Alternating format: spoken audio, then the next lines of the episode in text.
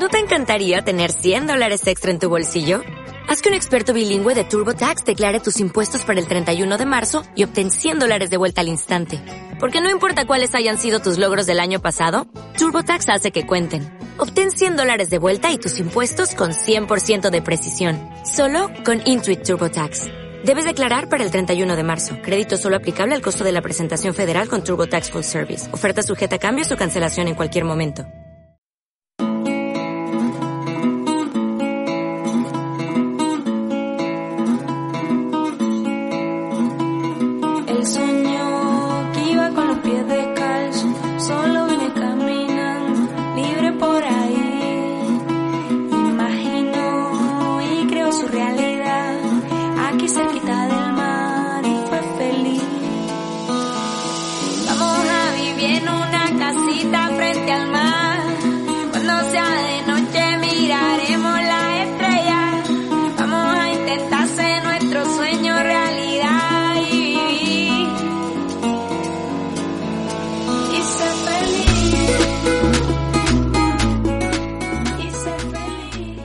Amapolas 2.0, el podcast de vida propia, del mundo rural al mundo global. Como siempre al micro, Mónica Calderón y Sandra Fernández y en la distancia nuestro capitán, Óscar Lasso.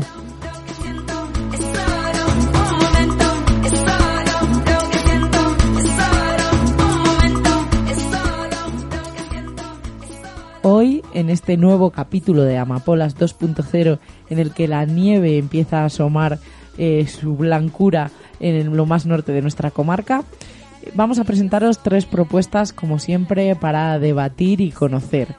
En nuestra primera sección, Vida Propia, vamos a hablar del Black Friday y de las implicaciones que tiene en nuestra vida y cómo podemos sortearlo un poquito.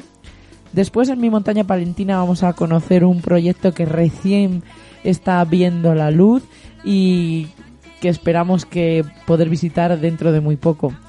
Y en Movimiento F, como siempre, vamos a hablar de temas importantes para las mujeres y en este caso vamos a meternos con la historia de los anticonceptivos.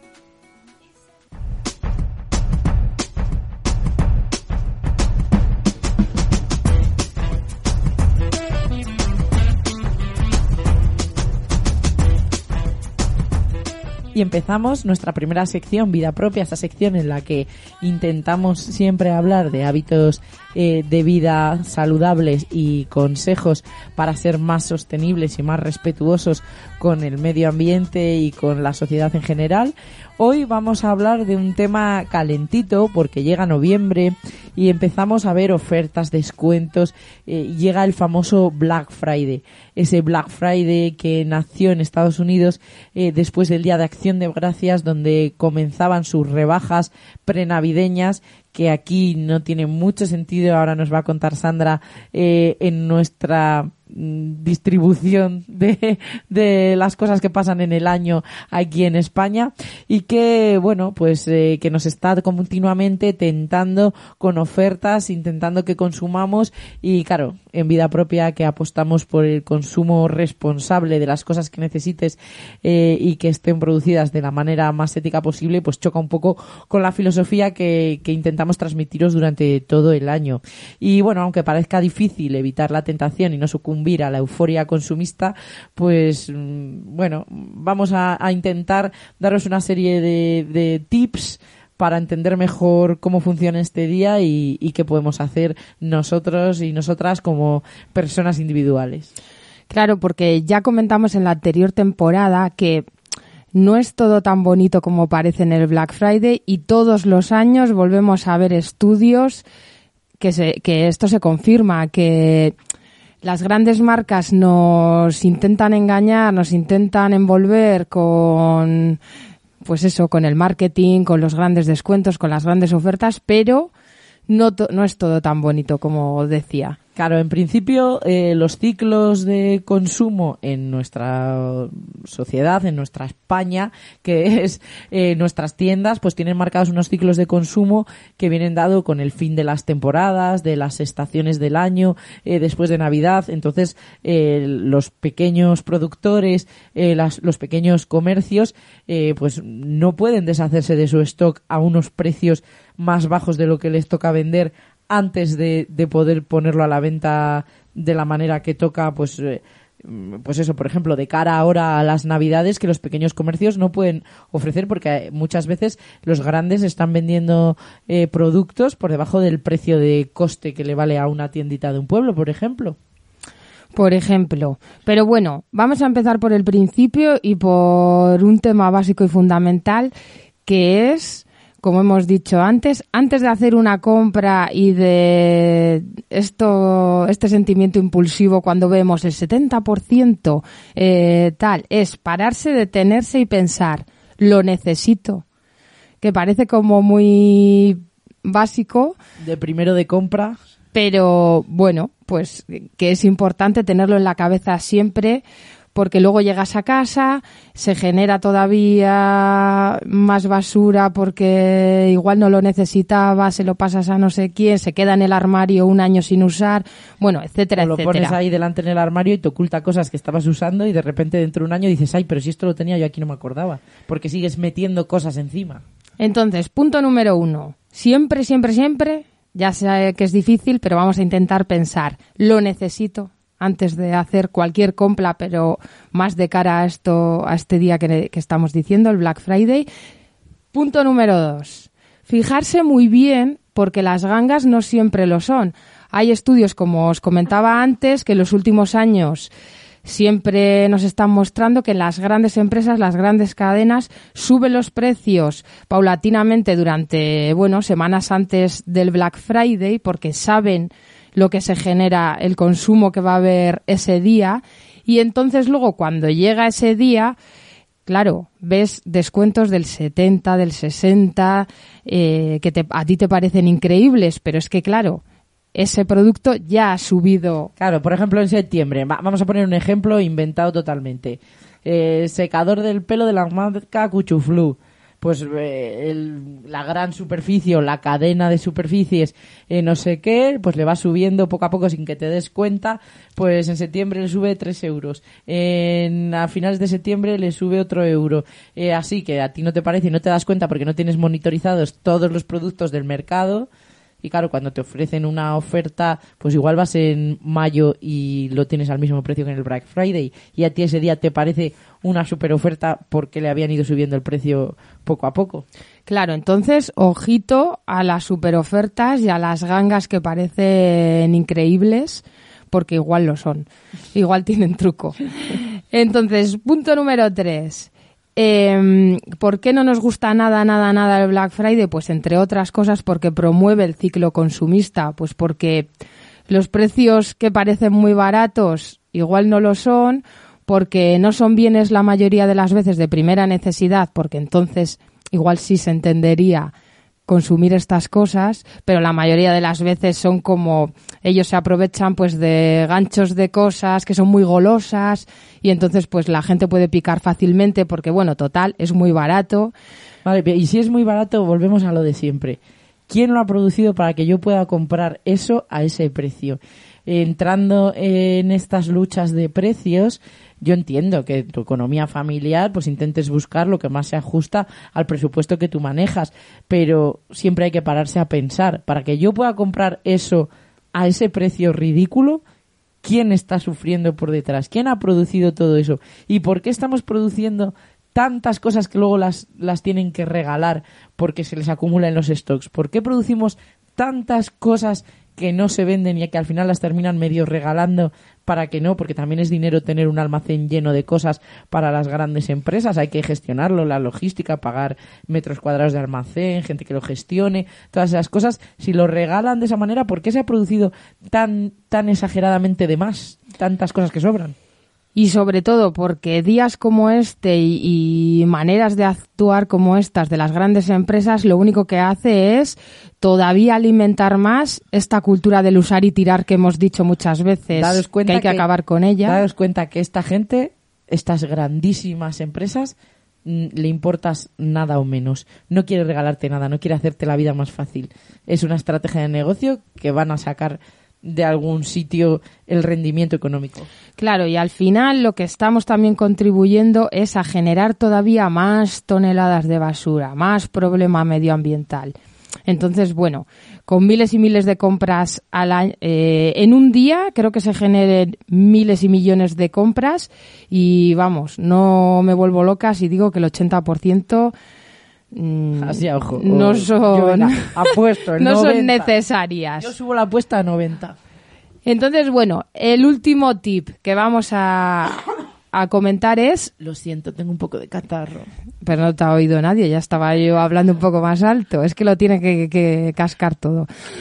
Entonces, el último tip es, pues eso, que estas ofertas, estos descuentos, estas cosas que parecen maravillosas, tienen doble filo, porque generan más ventas, pero refuerzan la cultura también del descuento trampa porque mentalmente, pues eso, tú piensas que, wow, que estás comprando gangas, que estás comprando eh, algo imprescindible y realmente solo alimentas pues todo esto que hemos estado diciendo antes.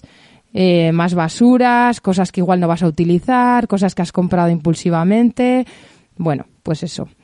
Solamente se pide, pedimos desde Amapolas un poco de reflexión y que si de verdad es la cosa que, que estabas esperando todo el año a que baje de precio y aprovechar la oportunidad y has visto que merece la pena porque has estado visualizando que ese producto de verdad tiene descuento y está bien, pues adelante. Pero que si no, pues ojito que tenemos que, vigilar nuestra cartera y nuestro dinerito.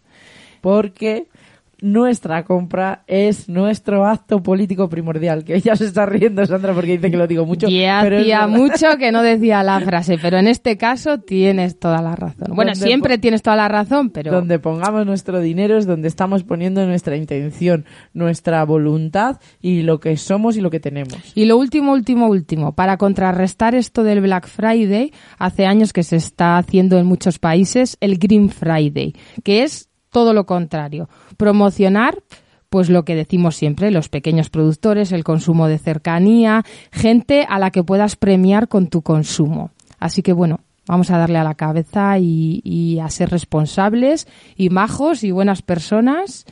Y bueno, ya me está mirando Mónica que, que me estoy acelerando y enrollando, como siempre. Entonces, bueno, os voy a dejar con un, una canción que me encanta y que viene muy a cuento con esto, que es de Alaska y los Pegamoides y se llama Horror en el hipermercado.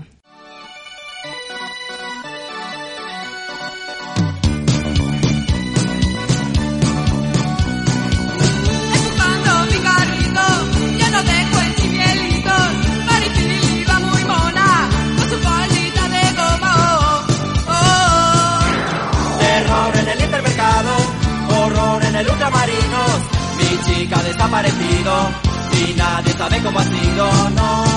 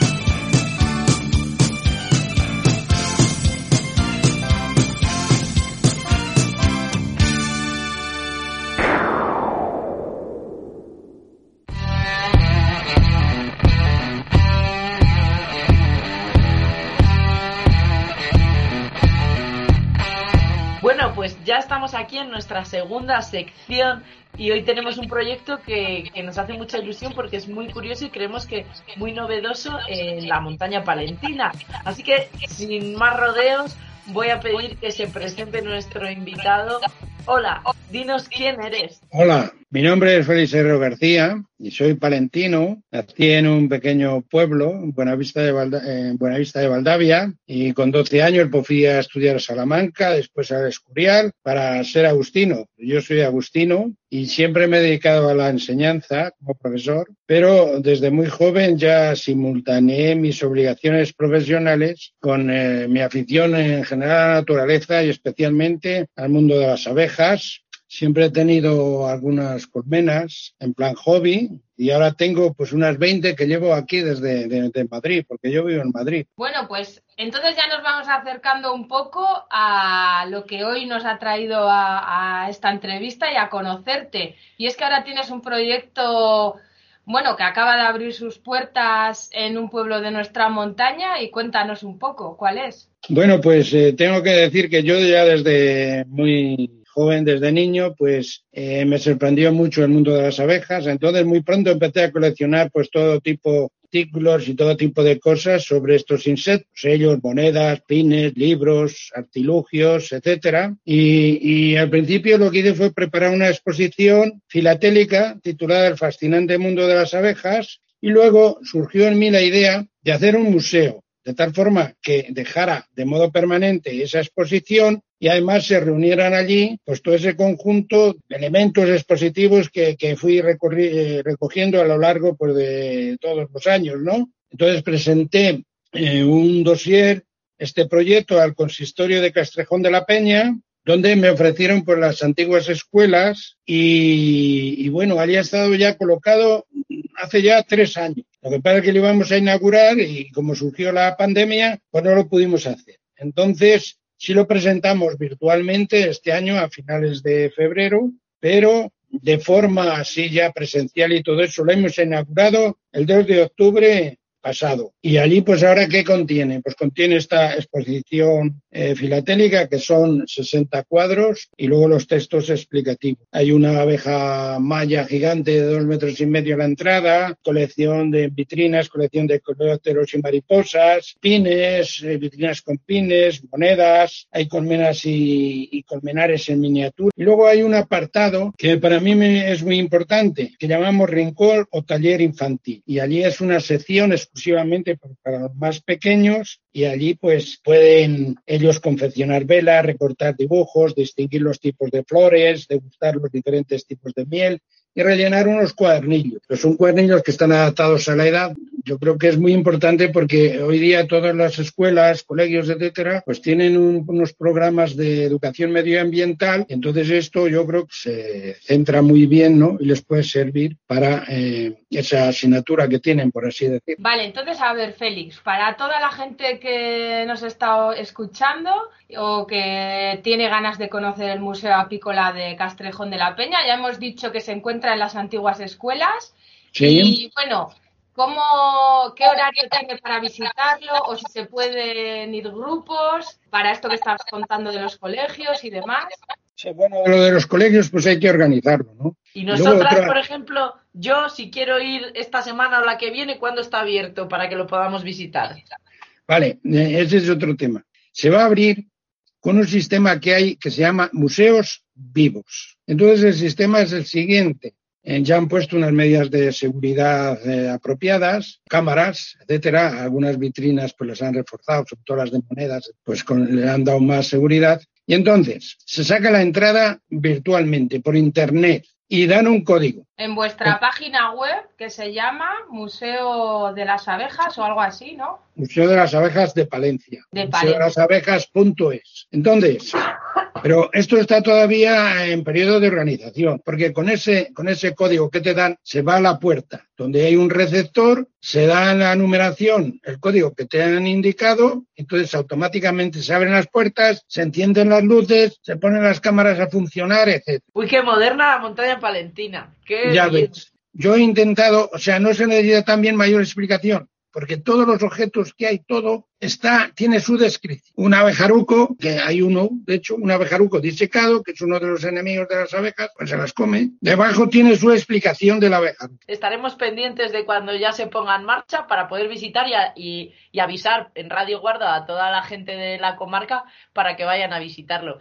Y como nos gusta, ya sabes que hacemos siempre una serie de preguntas a la Sí. gente que viene a hablar con nosotras, pues te vamos a preguntar qué es lo que más te gusta de la montaña palentina. Lo que más me gusta pues es el paisaje. Ese conjunto de pequeñas iglesias en, minúsculos pueblos, no pequeñitos, pero que son unas iglesias que ocupan eh, medio pueblo y son de gran belleza. Yo destacaría sobre todo pues dos, dos iglesias, la de Boarbes de Ojeda y la de San Salvador de Cantamuda. Pero en general a mí lo que más me, eso sí es la ruta del románico. Y luego es que además pues yo creo que realza mucho a estas iglesias el paisaje. Están rodeadas de un paisaje realmente pues, maravilloso. Pues sí, la verdad es que tenemos muchos tesoros románicos que, conocer si no los conocemos o que volver a visitar, que siempre descubres algo nuevo.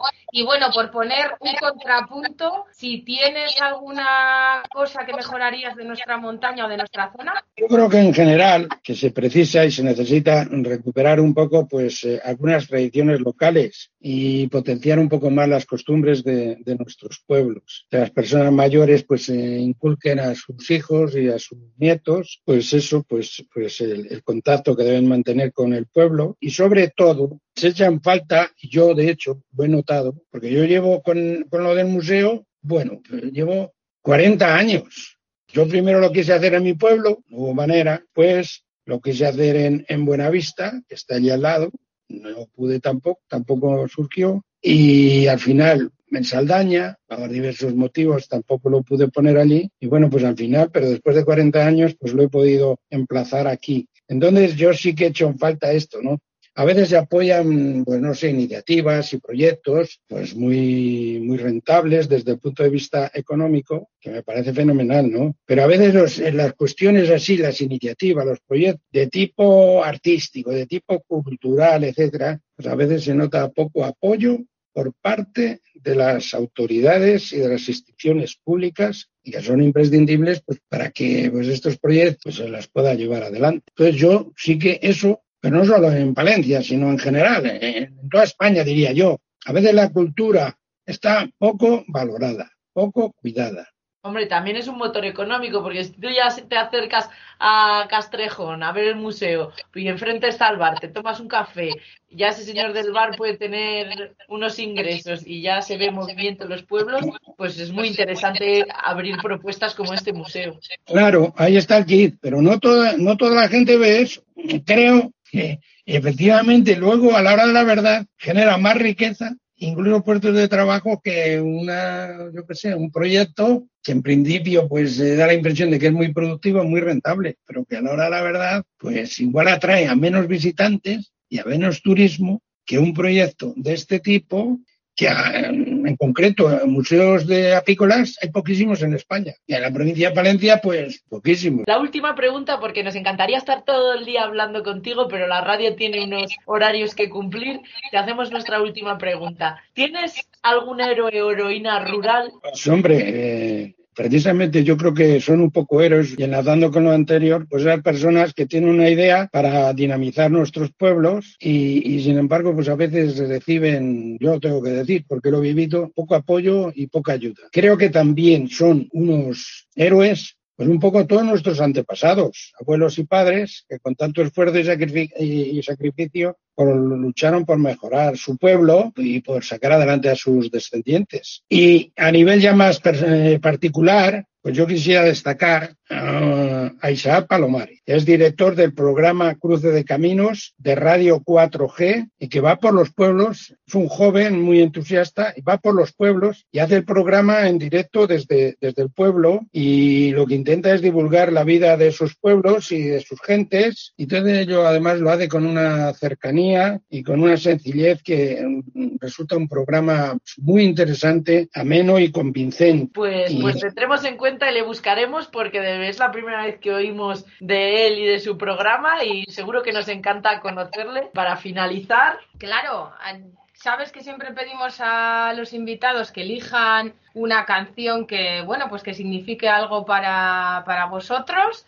Así que, ¿qué nos tienes preparado, Félix? Hombre, pues, no sé, o sea, a mí, por ejemplo, pues me gustaría, eh, no sé, pues la canción esta de Imagine, de, de Maggie. Jo- de- sí, Maggie, de, De John, John Lennon.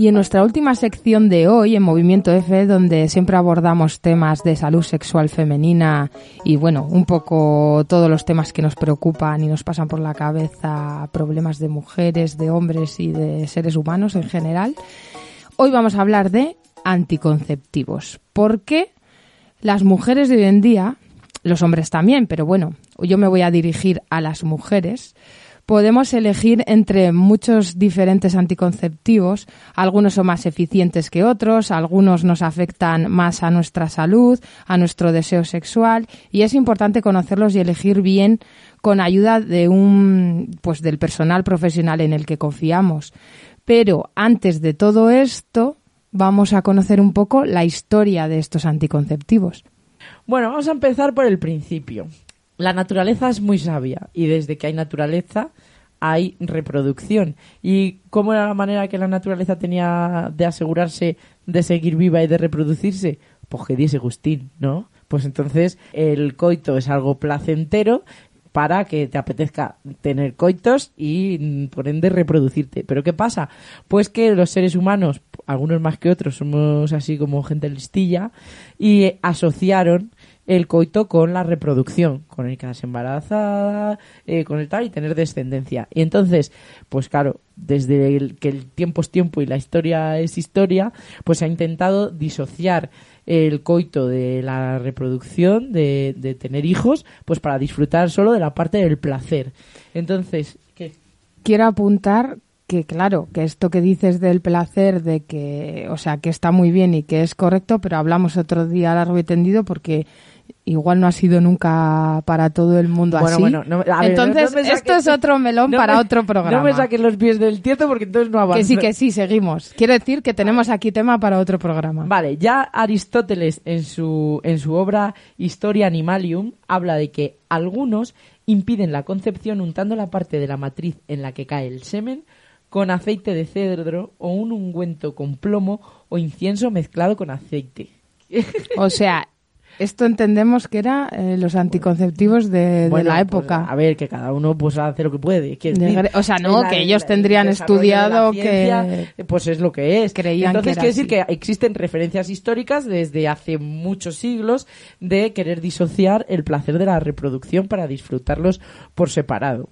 ¿Qué pasa?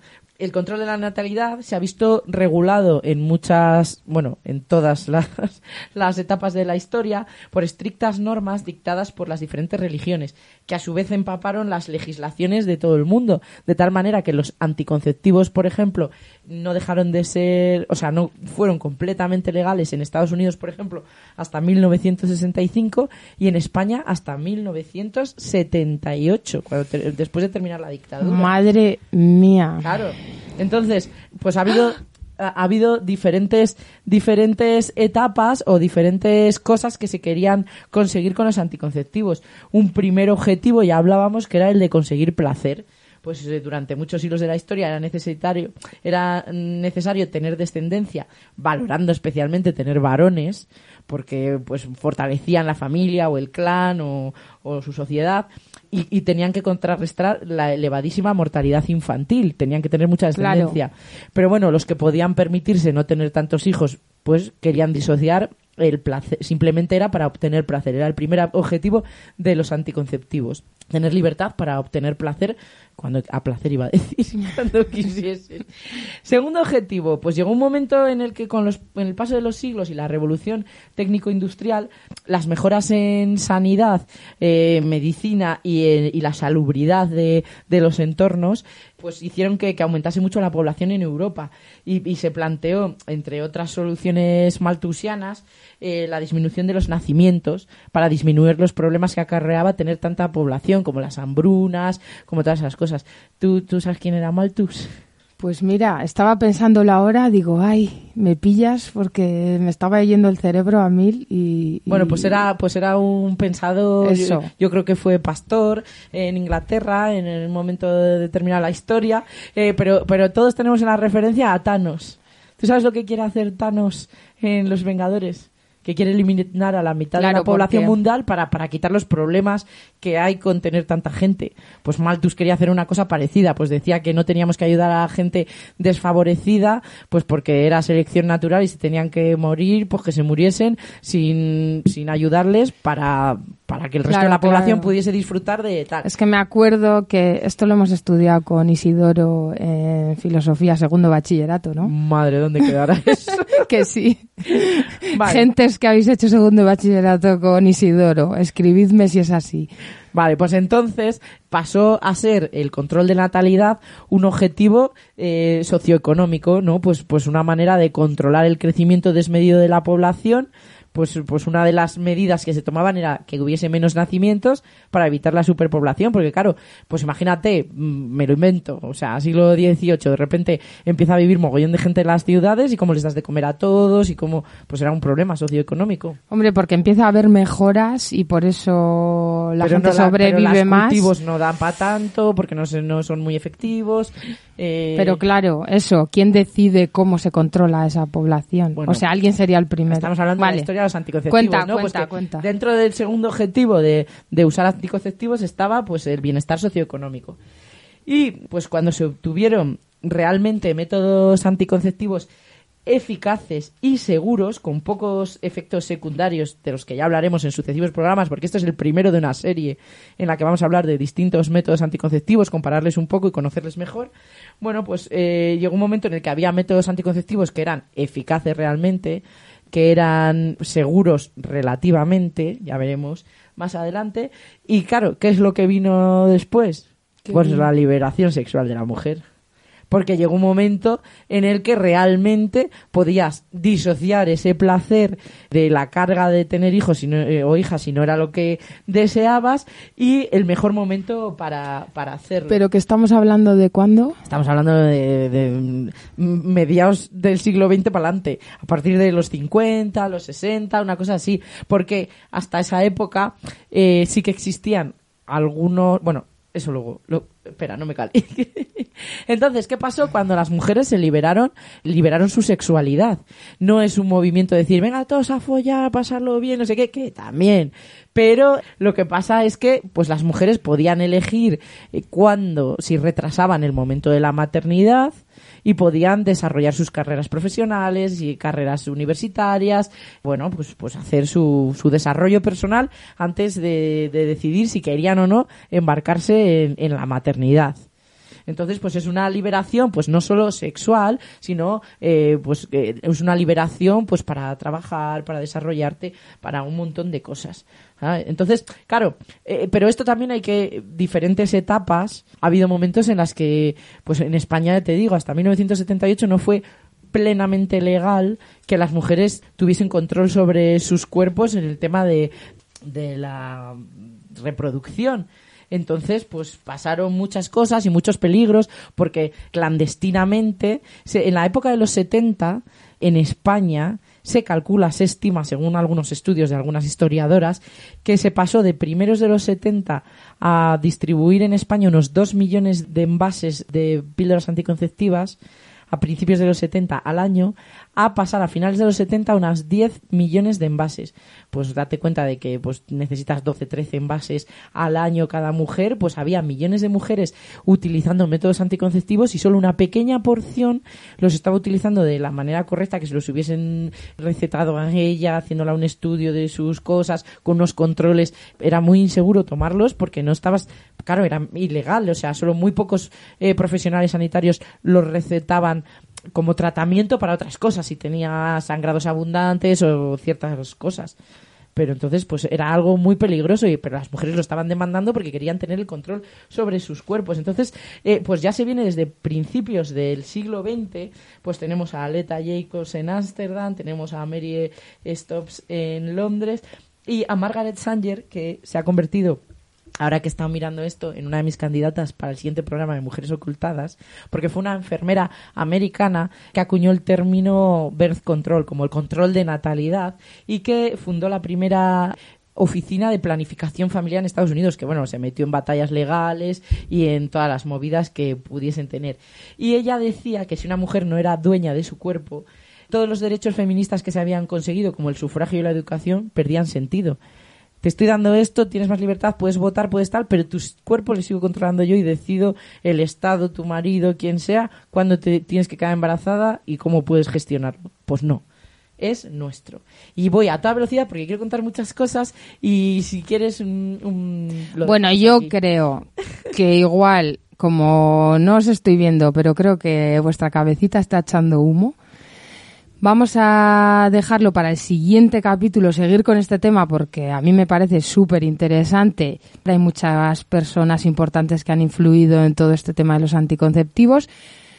Hay muchas batallas que ya están ganadas, muchas libertades de las que hoy podemos disfrutar, pero hay otras muchas que todavía tenemos que conseguir, que, que la sociedad tiene que seguir avanzando y entonces en el siguiente Amapolas tiramos más de la manta con vuestra ayuda porque seguro que recibimos mensajitos y, y mensa- o sea, y información que queráis que ampliemos.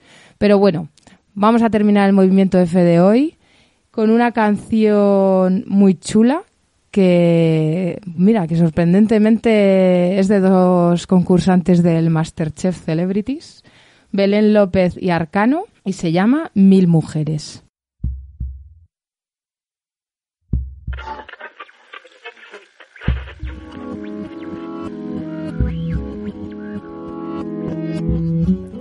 Que llegas ya. Es imposible volver atrás. Hoy me desperté más mujer, abrí mis alas al sol. Ojalá que lo entiendas, porque hoy abrí mi cajón, me sentí más feliz. Espero comprendas, porque hoy quiero que veas en mí un horizonte cardinal como en una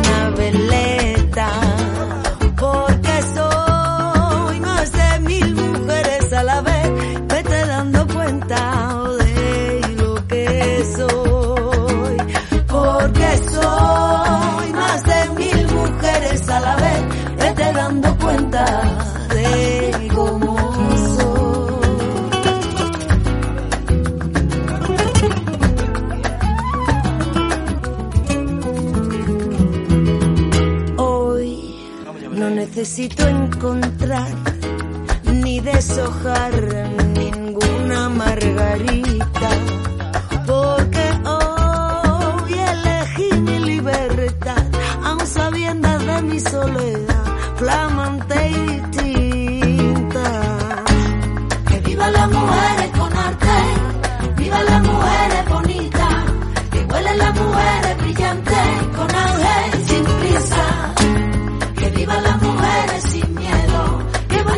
canto la vida, que viva.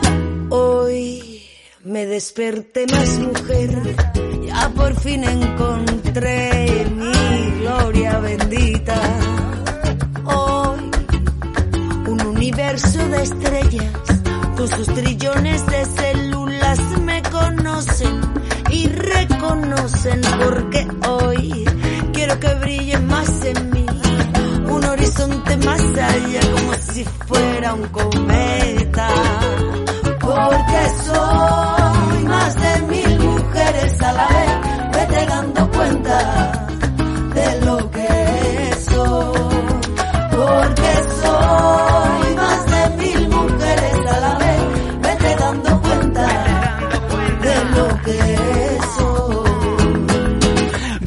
el son de la visión universal. Aquellos que entendieron que las olas son el mar.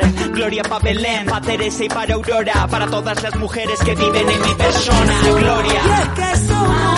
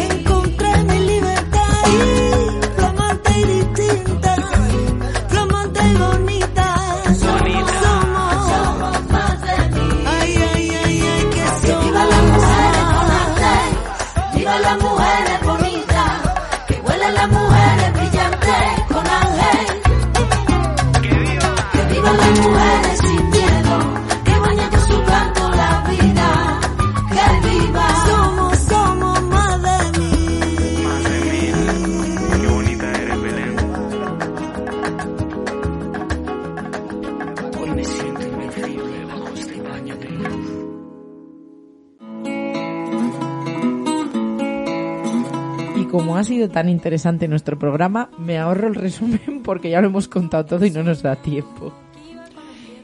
Como siempre, esperamos vuestros comentarios, vuestras preguntas, vuestros ánimos, fotos y lo que queráis mandarnos a las redes sociales de Radio Guardo en Facebook, Instagram y Twitter o a las nuestras propias de Vida Propia, Mi Montaña Palentina y Movimiento F o lo que más nos gusta, que es lo que nos mandéis audios al WhatsApp de Radio Guardo, que es el 659-720-865. Os esperamos en el próximo Amapolas, Amapolers.